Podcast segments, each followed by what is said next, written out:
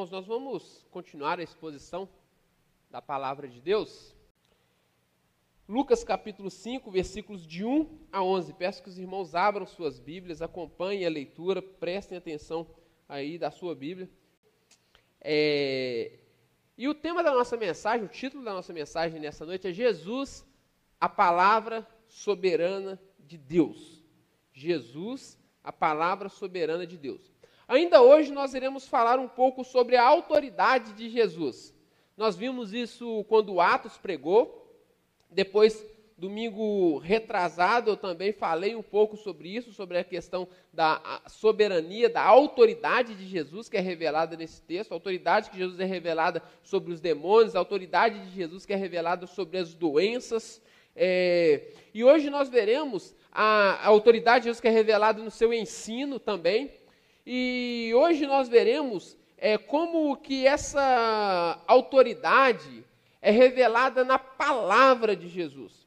Nós veremos como que nós podemos confiar na palavra de Jesus. Nós veremos, na verdade, que em última análise, Jesus é a própria palavra de Deus que tem autoridade sobre tudo e todos. Ou seja, quero repetir, nós veremos que Jesus, como que a autoridade de Jesus é revelada em sua palavra, nós veremos como que nós podemos confiar nessa palavra e veremos que, em última análise, Jesus é a própria palavra que tem autoridade sobre tudo. Lucas 5, de 1 a 11, está escrito assim: Aconteceu que Jesus estava junto ao lago de Genezaré e a multidão o apertava para ouvir a palavra de Deus.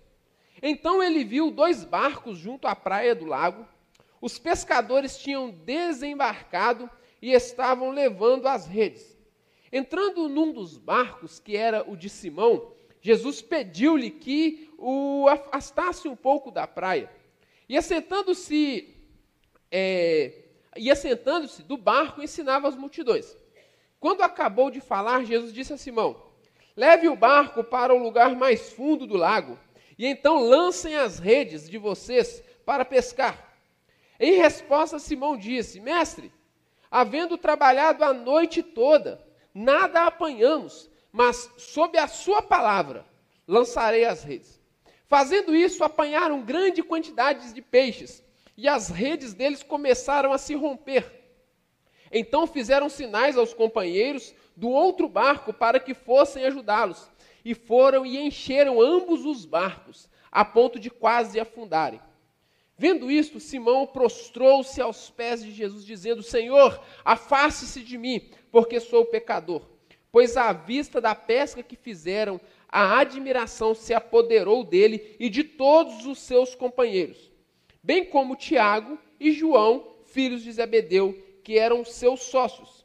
Então Jesus disse a Simão: Não tenha medo, de agora em diante você será pescador de gente e arrastando ele os bar, eles os barcos para a praia, deixando tudo, o seguiram. Senhor, estamos diante da tua palavra. A tua palavra que é a verdade. A tua palavra que é a autoridade sobre nós. Eu te peço que o Senhor fale conosco por meio dela nesta noite. Que nós saímos daqui cheios dela. É a oração que eu te faço. Em nome de Jesus, amém.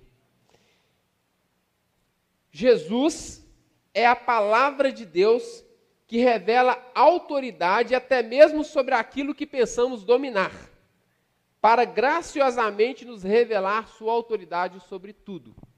Jesus é a palavra de Deus que revela autoridade até mesmo sobre aquilo que pensamos dominar, para graciosamente nos revelar sua autoridade sobre tudo. Então, nós veremos algumas atitudes que devemos ter para com Jesus, a palavra de Deus. A primeira atitude que nós percebemos neste texto que nós devemos ter para com a palavra de Deus, para com o próprio Jesus, que é a palavra de Deus, é a atenção. Precisamos ter atenção à palavra de Deus. Versículos 1 a 3. Já havia alguns dias que Jesus estava na região de Cafarnaum, na cidade de Cafarnaum, ensinando. Os irmãos vão se lembrar que ele foi expulso, né? ele, foi, ele foi expulso, não, ele foi é, rejeitado em Nazaré. e as pessoas tentaram matá-lo, inclusive, tentaram jogá-lo do penhasco. E então ele saiu de Nazaré e foi para Cafarnaum, uma cidade da região da Galileia, uma cidade que ficava ali, ficava ali próximo do lago da Galileia ou do mar da Galileia. E já tinha alguns dias que Jesus estava ali naquela cidade, ensinando sobre o reino de Deus e evidenciando a chegada deste reino através de curas, de milagres, através de libertação de pessoas endemoniadas. E por isso as multidões se juntaram ao entorno de Jesus para aprender dele, aprender mais a respeito daquilo que Jesus ensinava. E então Lucas inicia este capítulo 5, o texto que nós acabamos de ler, dizendo que a multidão o apertava. Ou seja, a ideia aqui é que a multidão estava ávida, o povo estava ávido, ansioso para ouvir a palavra de Deus. A palavra que Lucas usa aqui tem a ideia de multidão aqui para a multidão, tem a ideia do povo comum. Aquele povo que é o oposto dos governantes e dos líderes. Aquele povo que é desprezado pelos governantes e pelos líderes daquela região, daquela época.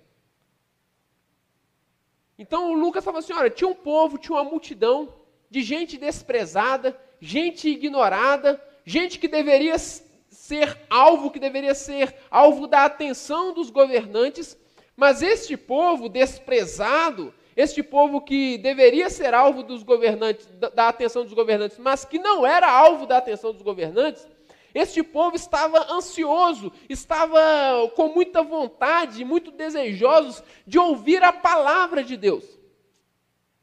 Então, este povo desprezado, este povo esquecido pelos governantes, apertava Jesus para ouvir essa palavra. E é muito interessante porque nós poderíamos traduzir palavra de Deus aqui por palavra que provém de Deus ou a palavra que conta acerca de Deus. Então não é apenas a palavra de Deus, mas é a palavra que revela Deus, a palavra que diz quem Deus é. Observem o versículo 2. O texto nos diz o seguinte: E então Jesus viu dois barcos à praia do lago, e os pescadores tinham desembarcado e estavam lavando as redes. Ao contrário dos governantes daquela época que desprezava aquele povo, que ignorava aquele povo, que não se atentava para as necessidades daquele povo, ao contrário desses governantes, Jesus vê este povo em suas atividades cotidianas. Jesus enxerga aquele povo. Jesus o vê em suas lutas diárias para sobreviver. Jesus os vê em suas ações, em suas atividades, para tentarem conseguir algo para se alimentar, para sustentar as suas famílias, para cuidar das suas necessidades. Jesus vê este povo que estava ali sofrendo para sobreviver, enquanto os governantes os, os ignoravam. E Lucas, inspirado pelo Espírito Santo, faz questão de destacar que aqueles homens estavam lavando as redes. É muito interessante porque eu estava estudando um pouco sobre como seriam essas redes, não é uma rede simples como nós conhecemos, né? Rede de, do gol do, lá do Mineirão. Não é, não é esse tipo de rede. Era uma rede que ela era formada por três camadas. Formada por três camadas, tinha uma camada mais aberta, uma mais fechada e outra mais aberta novamente. E ela tinha pesos embaixo e boias em cima. Então ela ficava em pé. Era uma rede que ficava em pé na, na água. E aí, à medida que os barcos agitavam as águas, os peixes se movimentavam, passavam pelas partes mais largas da rede e se enrolavam nas partes mais estreitas e ali ficavam presos. E então eles eram retirados. Era uma engenharia bem louca assim para pescar. E aí é muito interessante porque quando eles tiravam essas redes, terminavam a pescaria e então, eles, se caso tivessem pego peixes, tiravam os peixes, como não foi o caso dessa noite, eles ficaram sem peixe nenhum, vinha muita sujeira no meio da rede. Vinha as algas, toda sujeira que pudesse ter lá no, no lago ou no mar, vinha junto com a rede. E aquelas sujeiras poderiam também danificar as redes. Então eles tinham que fazer essa limpeza das redes e essa manutenção das redes com muita atenção, com muito cuidado, porque se eles não fizessem esse, esse se eles não tivessem esse cuidado com as redes, que era algo caro, inclusive, para a época, eles poderiam danificar aquilo que era a ferramenta de trabalho deles. Os irmãos que trabalham e usam ferramentas, né, especialmente aqueles que dependem das ferramentas, porque, igual, por exemplo, eu tenho algumas ferramentas. Não ligo muito, porque se elas estragam, eu não vou ficar sem alimento. Agora, o irmão que depende da ferramenta para conquistar o seu ganho diário, eles têm muitos ciúmes com as suas ferramentas. Estou mentindo? Não é assim, irmão Dário? Né? Não gosta de emprestar, toma muito cuidado. É natural, irmão, porque se estragar, no outro dia, como é que eu trabalho? Como é que eu levo sustento para minha casa? Né? Então, os pedreiros, por exemplo, não gostam de emprestar ferramenta. Então, era a mesma coisa, eles tinham que ter um cuidado muito grande com aquela rede, porque era o meio pelo qual eles levavam sustento para os seus lares. Então, eles tinham que ter muita atenção naquele cuidado. E Lucas continua o relato dizendo que Jesus pediu para afastar um pouco o barco para poder ensinar melhor, e assim foi feito. E aí nós podemos observar, imaginar aquela multidão esquecida, desprezada, que sofre, que passa a vida apenas tentando sobreviver, parecendo brasileiro, qualquer semelhança, qualquer semelhança não é mera coincidência, né? É, e encontrando algo diferente de tudo que elas haviam experimentado. Encontrando alguém que se importava com elas. E elas não queriam perder nada do que Jesus estava lhes oferecendo. Elas estavam, assim como aqueles pescadores que tinham total atenção no cuidado com a rede, aquelas pessoas estavam com total atenção para com aquilo que Jesus falava. Assim como aquele pescador não podia deixar nenhuma sujeira passar e nenhum rasgo na rede, nenhuma, nenhum, nenhum dano na rede passar e não fosse tomado os devidos cuidados, aquelas pessoas também estavam completamente atentas ao que Jesus falava, porque elas percebiam que a vida delas dependia daquilo. Elas perceberam que a vida delas dependia daquilo, assim como aqueles pescadores entendiam que a vida deles dependia do bom estado das suas redes, e isso exigia deles atenção com aquela rede. Aquelas pessoas perceberam que a vida delas dependia daquela palavra e isso exigia atenção da parte delas para com aquelas palavras. E mais tarde, elas iriam perceber que Jesus não era apenas um professor que ensinava a palavra de Deus. Ele era a própria palavra. Ele era o Deus no meio delas. O Criador e governador do universo ao contrário dos governantes deste mundo, estava habitando no meio do seu povo e dando atenção para o seu povo. Então nós percebemos que diante da palavra de Deus, nós devemos que ter atenção, porque a nossa vida depende disso. Diante da palavra de Deus, nós precisamos dedicar toda a nossa atenção, porque a nossa vida depende disso. Mas não basta apenas prestar atenção à palavra de Deus é necessário se submeter à palavra de Deus. Aí nós percebemos o, a próxima atitude que nós devemos ter diante da palavra de Deus: obediência. Precisamos ter obediência à palavra de Deus, versículos 4 e 5. Até então estava tudo muito bom. Jesus estava ali ensinando, aqueles homens estavam ali limpando as suas redes e as pessoas prestando atenção, tudo maravilhoso. Mas algo inesperado acontece. Jesus faz algo inesperado. Jesus ordena que aqueles homens, que aqueles pescadores jogassem novamente as redes no mar, no lago. Só que, de acordo com a experiência daqueles homens, isso era loucura. Não se faz, não fazia o menor sentido aquela ordem de Jesus, porque a hora certa de pescar é à noite, quando os peixes não conseguem enxergar as redes. Lembra que eu expliquei que a rede ela ficava em pé eles colocavam uma de um lado, outra do outro, né, uma ponta para um lado, a outra ponta para o outro, melhor dizendo. À medida que os barcos fossem andando, as águas agitavam, os peixes começavam a se movimentar, e à medida que eles começavam a se movimentar, eles não viam a rede, porque estava de noite, estava escuro. Que acontecia? Se enrolavam na rede, se prendiam na rede, e então aqueles homens eram, tinham sucesso nas suas pescas, na sua pescaria. Mas, de dia, os peixes iriam enxergar a rede. De dia os peixes iriam enxergar o obstáculo e poderiam se desviar daquele obstáculo. Então não fazia sentido lançar as redes de dia. Não se pescava de dia, era uma atitude inútil. E conforme se espera de um bom pescador, aqueles homens fizeram isso a noite toda e nada pegaram. Certamente eles estavam cansados, estavam mal-humorados, preocupados com as contas. Né? Quando a gente fica uma noite sem dormir, a gente fica cansado, mal-humorado, não quer muita conversa.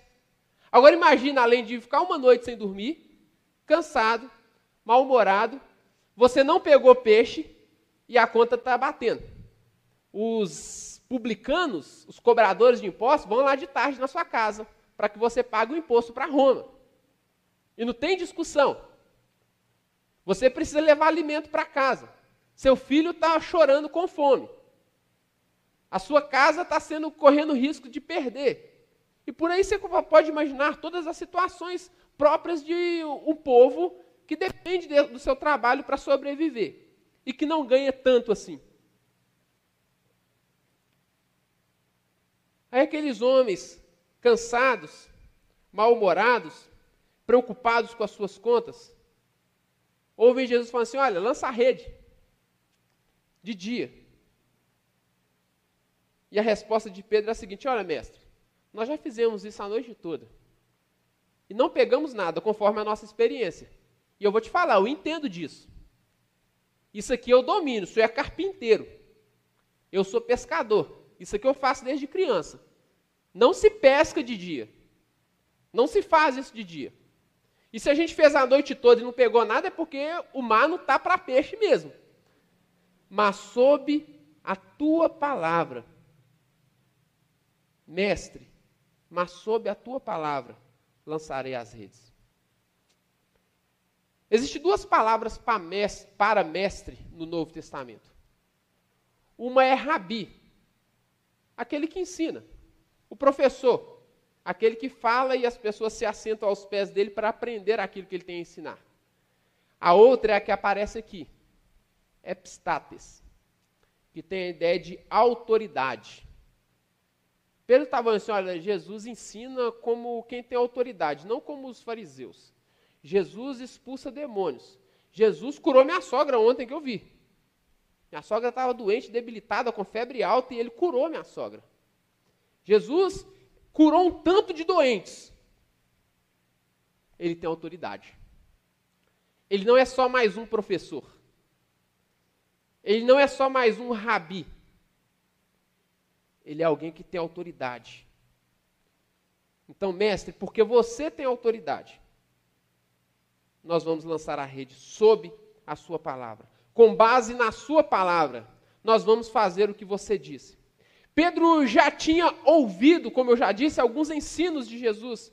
Já o tinha visto curando sua sogra, como eu disse, curando a enfermidade de várias pessoas, expulsando demônios, realizando muitas curas. E Pedro também era um experiente pescador. Mas já conhecendo tudo o que ele conhecia a respeito de Jesus, ele não poderia desprezar tal ordem. Mas o que eu quero destacar aqui é que Jesus desafia toda a sabedoria daqueles homens, daqueles experientes pescadores. Jesus desafia a sabedoria, o conhecimento daqueles homens experientes na pesca.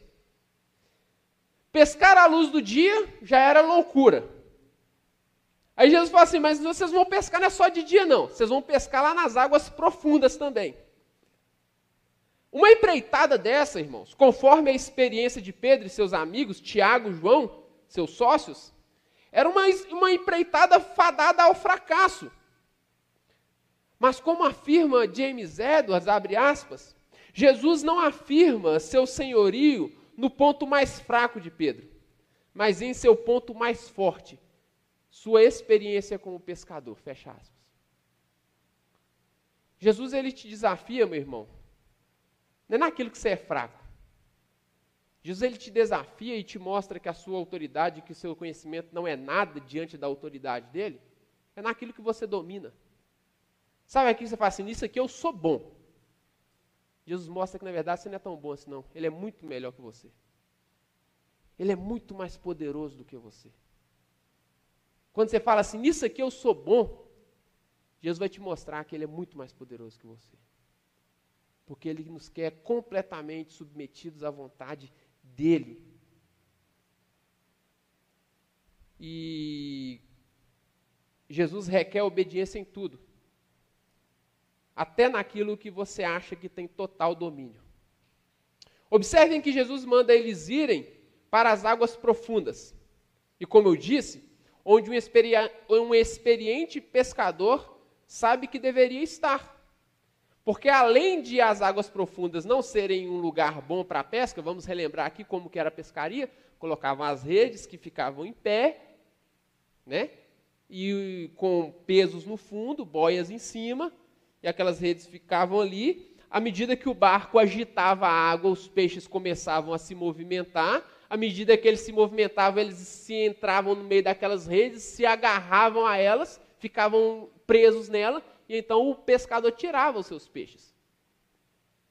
Agora, em águas profundas, vamos pensar que, vamos supor que a rede de Pedro tinha 7 metros de altura.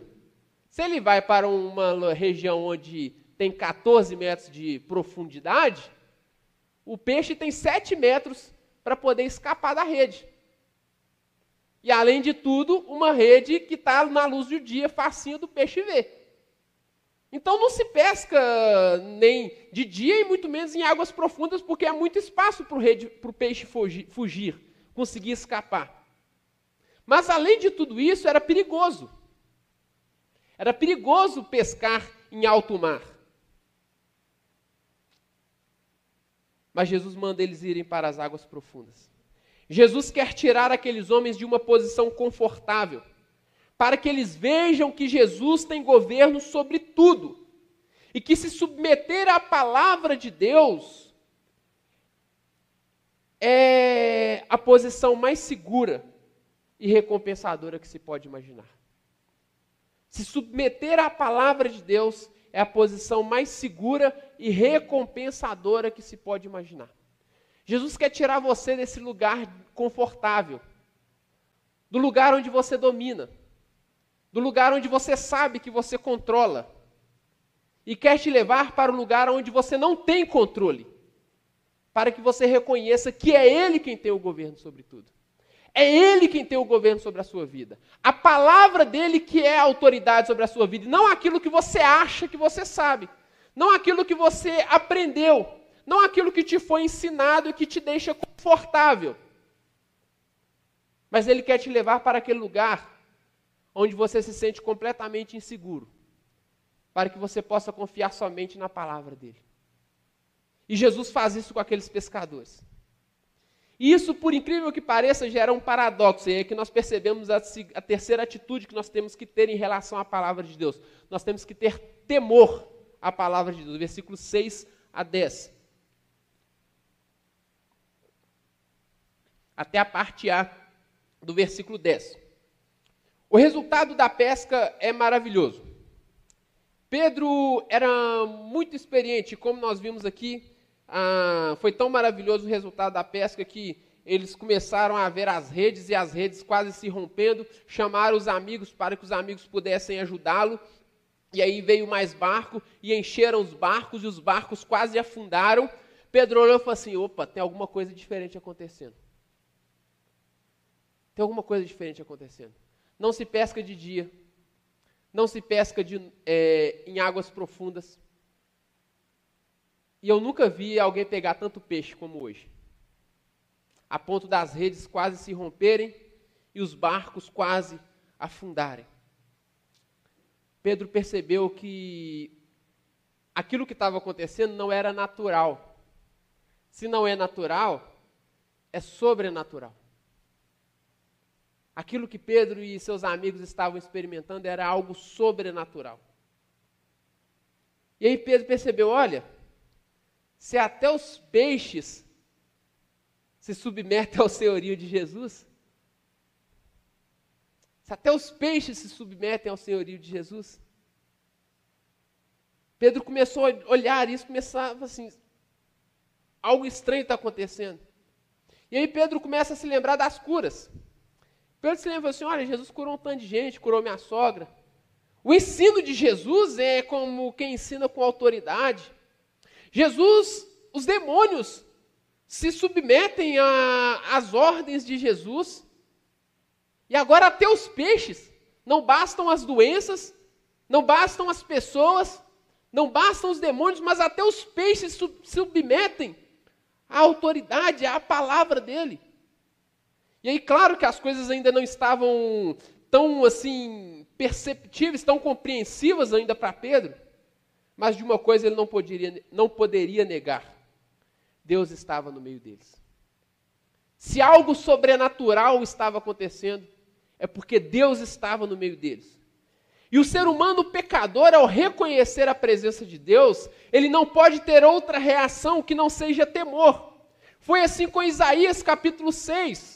Na, quando Isaías tem a visão e ele se veja Deus ali no seu sublime trono, a resposta de Isaías é a seguinte: ai de mim, porque eu sou pecador porque eu sou um homem de lábios impuros e habito no meio de um povo de impuros lábios. E eu vi a face de Deus, eu vou morrer. Essa é a reação do ser humano pecador diante do Deus Santo. Eu vou morrer. Foi assim com o povo de Israel lá em Êxodo capítulo 20, versículo 19, quando Deus começa a falar do monte, e o povo fala para Moisés, o Senhor fala para Deus para parar de falar. Nós não queremos mais ouvir a voz de Deus, porque senão nós vamos morrer. Porque nós reconhecemos o nosso pecado, nós reconhecemos a nossa pecaminosidade e reconhecemos a santidade de Deus. E foi assim com Pedro também. Senhor, afaste-se afaste de mim, porque eu sou pecador. Se Deus está aqui, eu estou em uma, uma situação bem arriscada, perigosa, porque eu sou pecador. Senhor, Lucas utilizou essa, este termo, Senhor, até agora, ele já utilizou esse termo 30 vezes. Nos quatro primeiros capítulos de Lucas, Lucas utiliza o termo Senhor 30 vezes. E nas 30 vezes, ele usa para se referir a Deus. Em quatro capítulos, apareceu a palavra Senhor 30 vezes. E nas 30 vezes ele está falando de Deus. No Antigo Testamento, o termo Senhor é utilizado para se referir a Deus. E agora está na boca de Pedro, com uma sensação forte de que Deus estava ali. Pedro falou assim: Deus, se afaste de mim, porque eu sou pecador. Eu não posso conviver com Deus Santo. A palavra de Deus, a voz de Deus que causou temor aos hebreus lá no Monte Sinai, estava falando a eles. E Pedro temeu. Um judeu piedoso, meu irmão, olha para a palavra escrita, para a Torá, para a lei de Deus, e responde da seguinte forma: Salmo 26, versículos 1 e 2. Tenho vivido com integridade tenho confiado no Senhor sem vacilar. Sonda-me, Senhor, e prova-me. Examina o meu coração e a minha mente. E vê se há em mim algum caminho mau. Isso é um judeu piedoso. Senhor, o que, que ele está querendo dizer aqui? Olha, eu observo a sua lei. Eu obedeço a sua lei. Pode sondar meu coração. Pode sondar, vê se, se o senhor acha alguma coisa de errado na minha vida. Vê se o senhor encontra algo de errado na minha vida. Isso é um judeu olhando para a lei.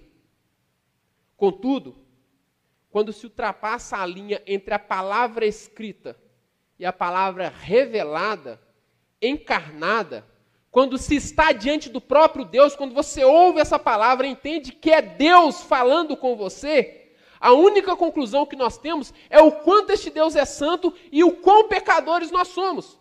Observem que Pedro reconhece a sua pecaminosidade não por meio da lei. Pedro, em momento nenhum, fala assim: Olha, como eu sou pecador, porque a lei diz que eu sou pecador. Não, ele reconhece a sua pecaminosidade não por causa de uma lista de regras do que ele pode ou não pode fazer. Pedro percebe o quão pecador ele é ao receber uma bênção. Pedro passou a noite inteira pescando, irmãos. Nada pegou. Quando é pela manhã, Jesus fala assim: lança a rede, Pedro. Pedro lança a rede, quase arrebenta as redes, quase afunda o barco, volta com, talvez com as contas do mês todas pagas. Quando ele olha aquele tanto de peixe, ele fala assim: agora tá, todos os meus problemas acabaram. Minha vida está resolvida. E depois de receber uma bênção da parte de Deus, ele fala assim: Eu sou pecador. Ele não reconhece o seu pecado por meio da lei, ele reconhece o seu pecado quando ele é abençoado por Deus. Parece um paradoxo, não faz sentido. Deus me abençoa e eu reconheço que sou pecador. Até porque, do ponto de vista da época, o abençoado era a pessoa que era justa. Se você é justo, então você era abençoado. Essa era, essa era a lógica deles. Mas agora, ao ser abençoado, ele fala: Eu sou pecador.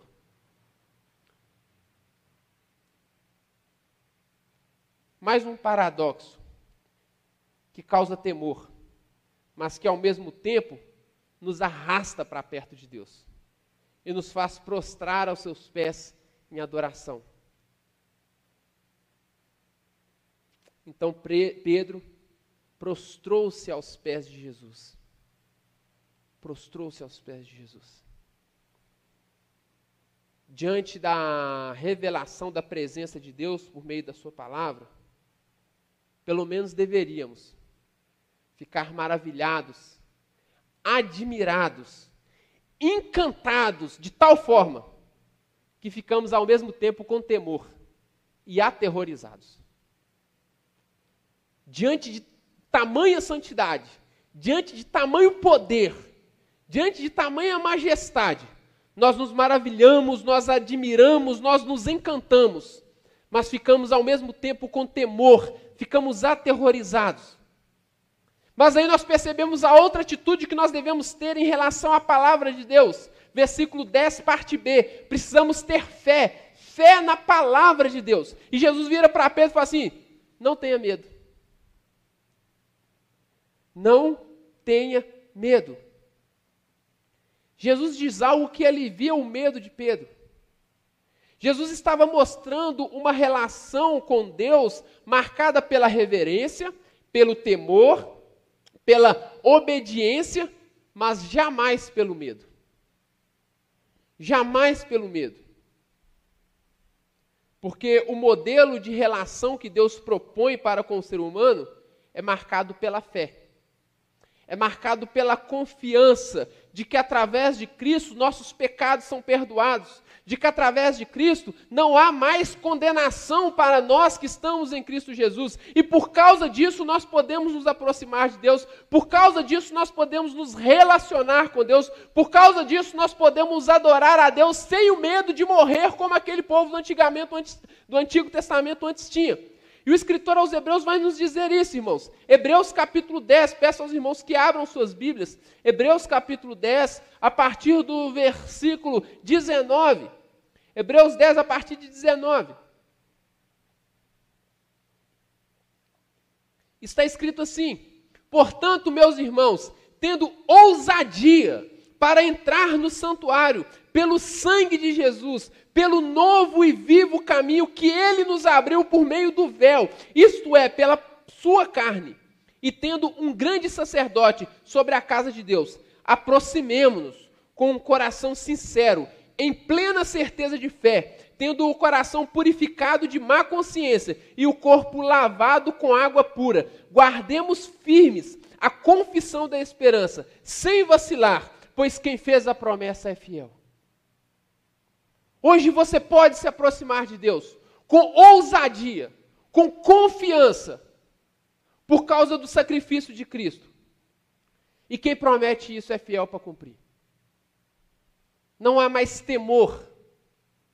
A reverência, a adoração, a temor no sentido de se maravilhar, mas jamais medo, por causa de Cristo. E no capítulo 11, versículo 6 de Hebreus, está escrito assim: de fato, sem fé, é impossível agradar a Deus, porque é necessário que aquele que se aproxima de Deus creia que Ele existe e que recompensa aos que o buscam.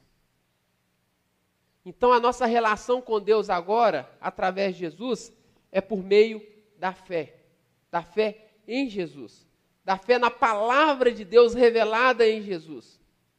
E a palavra de Deus revelada em Jesus nos diz que agora aquilo que nos condenava ao nosso pecado foi tirado de nós por causa do sacrifício de Jesus. E por causa disso nós podemos ousadamente entrar no Santo dos Santos e nos relacionar com Deus. E se isso não for feito pela fé, você não deve fazê-lo, porque é impossível agradar a Deus se não for pela fé. Não é pelo que você faz, não é pelas suas capacidades, não é pelo o seu nível de religiosidade, não é por aquilo que você domina, mas eu observo a palavra de Deus aqui, ó, eu faço tudo o que Deus manda. Deve fazer, tá? Nós já falamos, obediência à palavra de Deus. Mas não é isso que te habilita a se aproximar de Deus. O que te habilita a se aproximar de Deus é a fé na palavra de Jesus. E diante de toda essa revelação, a nossa vida passa a ser governada por essa palavra. Porque temos fé na palavra de Deus, nós então somos governados por essa palavra. E como somos governados por essa palavra, nós percebemos a quinta atitude que nós devemos ter em relação à palavra de Deus: desprendimento a tudo que não é a palavra de Deus. Versículo 11. Versículo, perdão, na verdade, 10b a 11 desprendimento a tudo que não é palavra de Deus. Aquilo que não é palavra de Deus é secundário, é segundo plano. Eu não me agarro a isso. Não é isso que sustenta a minha vida. Não é isso que governa a minha vida. Jesus chama os discípulos para uma missão. Jesus vira para os discípulos e fala assim: Olha, de agora em diante vocês serão pescador de gente. Vocês vão pescar gente. A palavra pescar aqui, ela, se fosse traduzida literalmente, seria capturar vivo. Afinal, quando você pesca o peixe, ele vem vivo para fora da água. Porém, não seriam mais peixes, mas seres humanos. E aí é interessante, porque o peixe, quando ele é pescado, ele não quer vir. Já viram o peixe que vem assim, ó, vem peixinho. Vem, vem peixe. Você tem oportunidade. Sabe? Estou te chamando, estou te dando a chance, peixe. Ó, peixe. Pode ser sua última chance antes de você vir. Já viu isso? Você joga a rede e arrasta o peixe para fora. Contra a vontade do peixe. Não tem um diálogo assim, ô peixe, qual é, cara? Vem. Vai ser bom para você. No barco é melhor do que na água. Não tem essa argumentação com o peixe. É arrastado para fora. Contra a vontade dele. Não sei quantos irmãos já pescaram. Eu pesquei uma vez. Só na minha vida. Não, duas, para falar a verdade. As duas vezes eu vi que não presta. Mas tem gente que gosta. Já viu lá lançou? Nem pesca de vez em quando, né, Tineném? Joga o anzol lá, fisgou. Aí tem que fazer, quando o peixe é maior, né, tem que fazer força, tem toda a técnica lá de soltar a vara, puxar a vara, rodar o molinete. É uma técnica que só quem sabe pescar entende. Porque o peixe não vem fácil. Ele é arrastado para fora da água. E Jesus vira para Pedro e fala assim: Pedro, você vai fazer isso com pessoas agora. Você vai arrastar pessoas. Pessoas que não querem vir. Pessoas que preferem ficar no mar, que querem ficar no inferno. Mas você vai arrastar elas para cá, para o reino. Sabe por quê, Pedro? Porque você também foi arrastado. Você que era pescador, você foi pescado. Agora você vai fazer o mesmo com as outras pessoas. Pedro, o pescador, foi pescado pela graça maravilhosa de Deus ao se deparar com Jesus, a palavra de Deus. Charles Spurgeon, ele disse o seguinte: a graça de Deus não anula a vontade humana, mas se sobrepõe docemente sobre ela. A graça de Deus não anula a vontade humana, mas sobrepõe, se sobrepõe docemente sobre ela. A graça nos arrasta para perto de Deus. E agora Pedro deveria se engajar na missão de trazer outros até Jesus. E aí o texto nos diz que depois da maior pesca de suas vidas, quando Jesus vira para aqueles homens, para Pedro e fala assim: Agora eu vou fazer de você pescador de gente. Vamos lembrar, irmãos, que esse cara dependia do peixe, da pescaria para sobreviver, para pagar as contas, para resolver suas vidas, alimentar sua família. Aquele trem todo que nós já sabemos. Quando Jesus vira para eles e fala: Vocês agora serão pescadores de gente, eles arrastam o barco para a praia e fazem o quê? O que, é que eles fazem? Deixam tudo e seguem Jesus. A maior bênção que eles já haviam experimentado da parte de Deus, o que, que eles fazem? Abandonam a bênção para seguir Jesus. Ou eles é doido ou não entendem mais nada. Na verdade, na verdade, é porque aqueles homens entenderam que nada que não fosse estar perto de Jesus tinha tanta importância para eles. Nada que não fosse estar perto de Jesus tinha tanta importância para eles. A, aquela pesca próspera que eles tiveram não era mais importante do que estar com Jesus. Para que se agarrar a peixes, se eles poderiam se agarrar àquele que tem poder até sobre os peixes?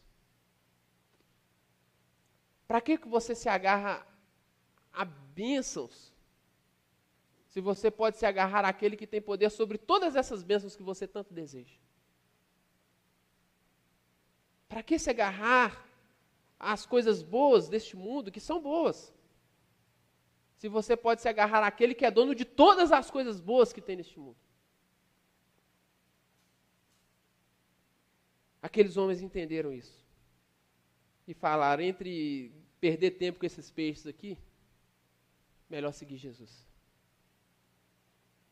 E pescar outros homens, não mais peixes. Arrastar homens e não mais peixes.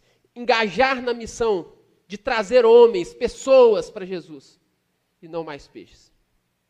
Porque nós fomos fisgados.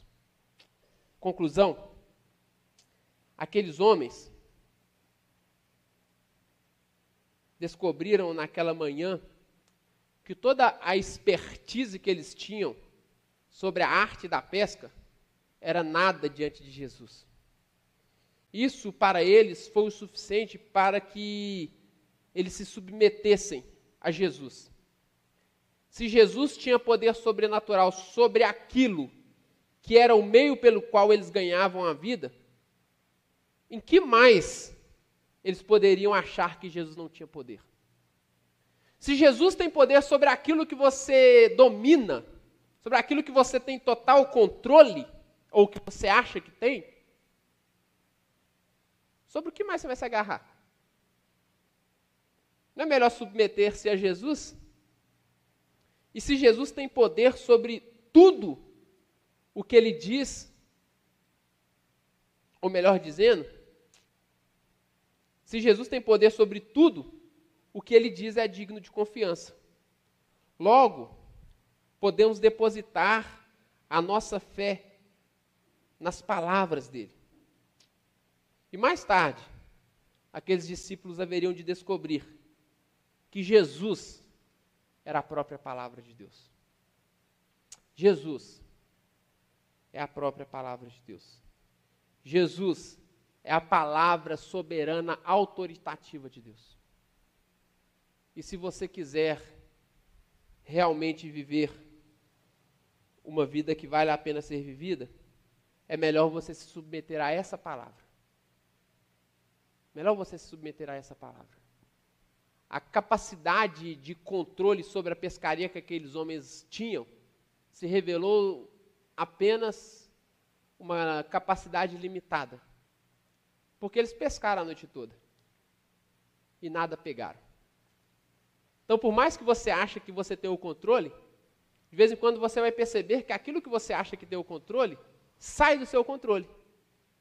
Não adianta ser um ótimo pescador, o mar tem que estar para peixe. Senão não vem peixe nenhum.